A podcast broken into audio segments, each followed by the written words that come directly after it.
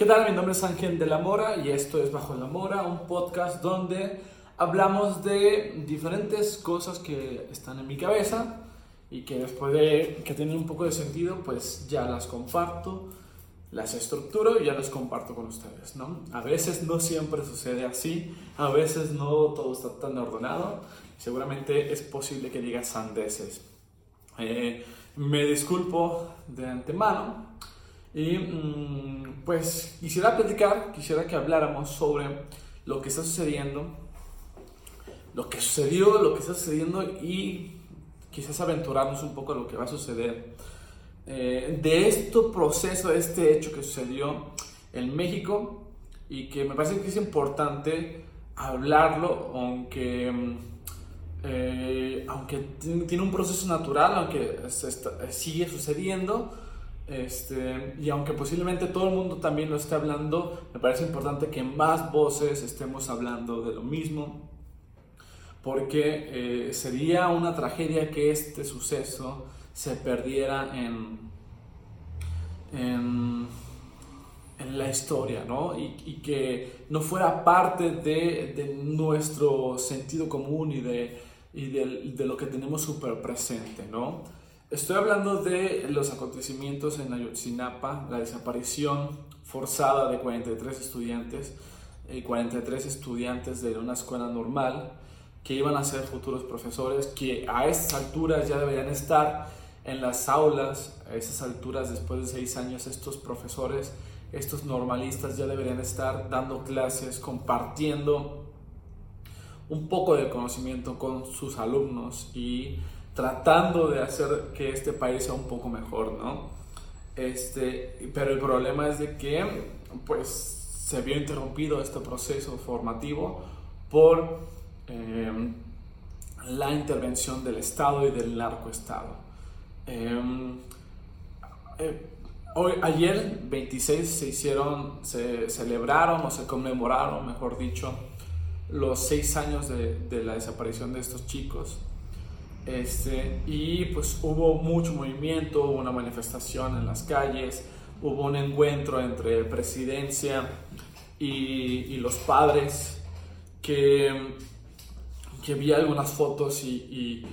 se nota el, deterioro, el, el, desgaste en los padres de que en estos seis años no le han pasado nada bien y, pues, y tiene mucho sentido que no le pase nada bien, ¿no? Porque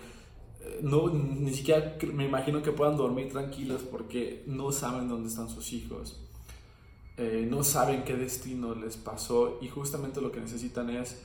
eh, justicia restaurativa, que se repare el daño, que se aclaren los hechos y, y sobre todo que se garantice que jamás vuelva a suceder esto. Y eso tiene mucho sentido porque justamente esos chicos que, que, levantaron y que desaparecieron eh, se están movilizando porque eh, querían irse a Ciudad de México para eh, recordar, para la manifestación, para la marcha de recordatorio del, del 68, cuando también un grupo de estudiantes de diferentes universidades de la Ciudad de México fueron masacrados, fueron exterminados con toda la fuerza del Estado y que eh, muchísimos años después, ya 50 años después, más de 50 años después, sigue sin saberse la verdad eh, que registró el Estado. ¿no? El Estado, quien fue el que llevó a cabo esta operación en contra de los estudiantes, registró todo como los protocolos marcan y tienen la información, pero no se ha establecido, no se ha clarificado, no se ha compartido a la población. Tenemos una versión oficial que miente con los números, igual con el caso de Ayotzinapa. Tenemos esta verdad histórica que se ha comprobado que no tiene nada de verdad ni de histórica, pero que solamente sirvió para eh, tratar de tranquilizar las aguas, lo, cual provocó que hubiera mucho mayor agitación y mayor indignación, tanto por los padres como por colectivos que pues no, encuentran sentido a las palabras que dio el gobierno en aquel momento y que solamente querían dar un carpetazo, querían dar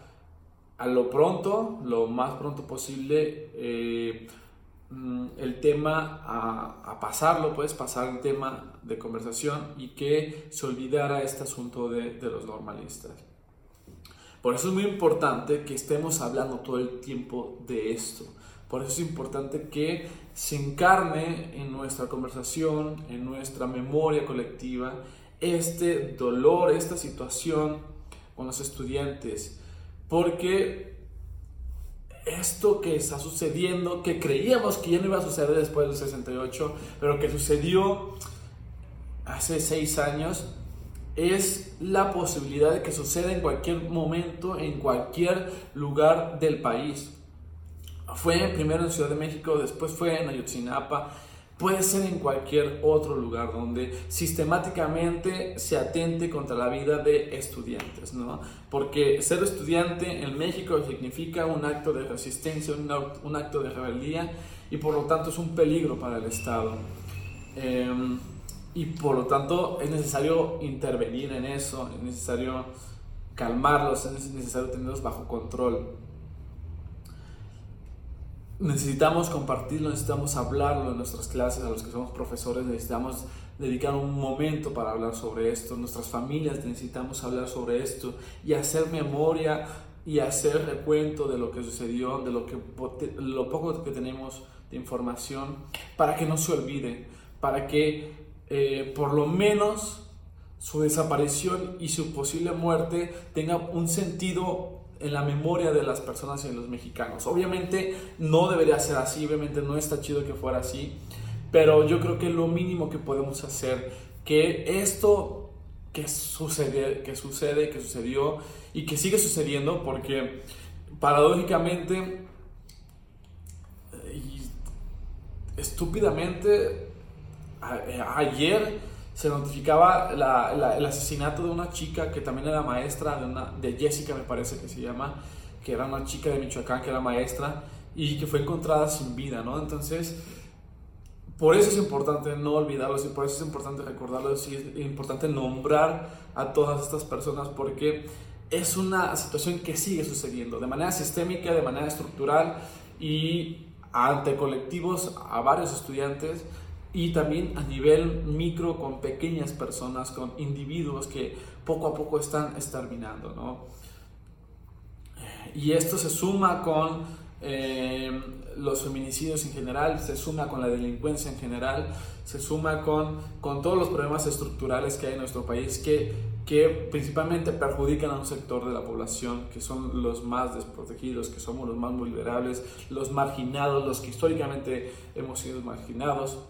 porque mm, históricamente somos pobres, ¿no? Y, y, y, permanecemos pobres y, posiblemente vamos a morir pobres,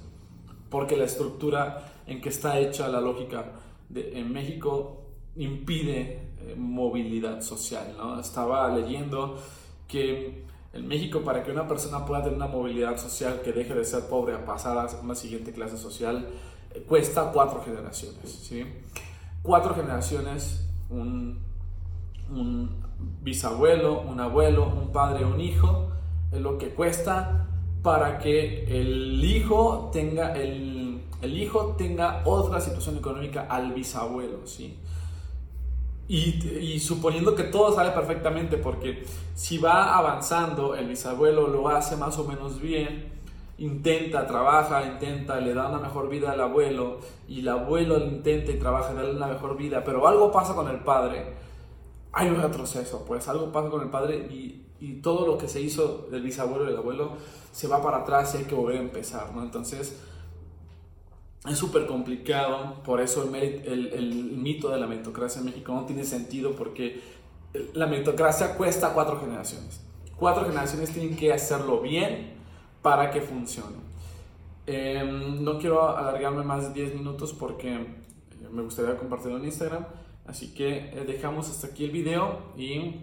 no olviden, no olvidemos, hay que recordarlos, hay que nombrarlos. Pasen lista y háganlos voz, porque es lo mínimo que podemos hacer en esta situación.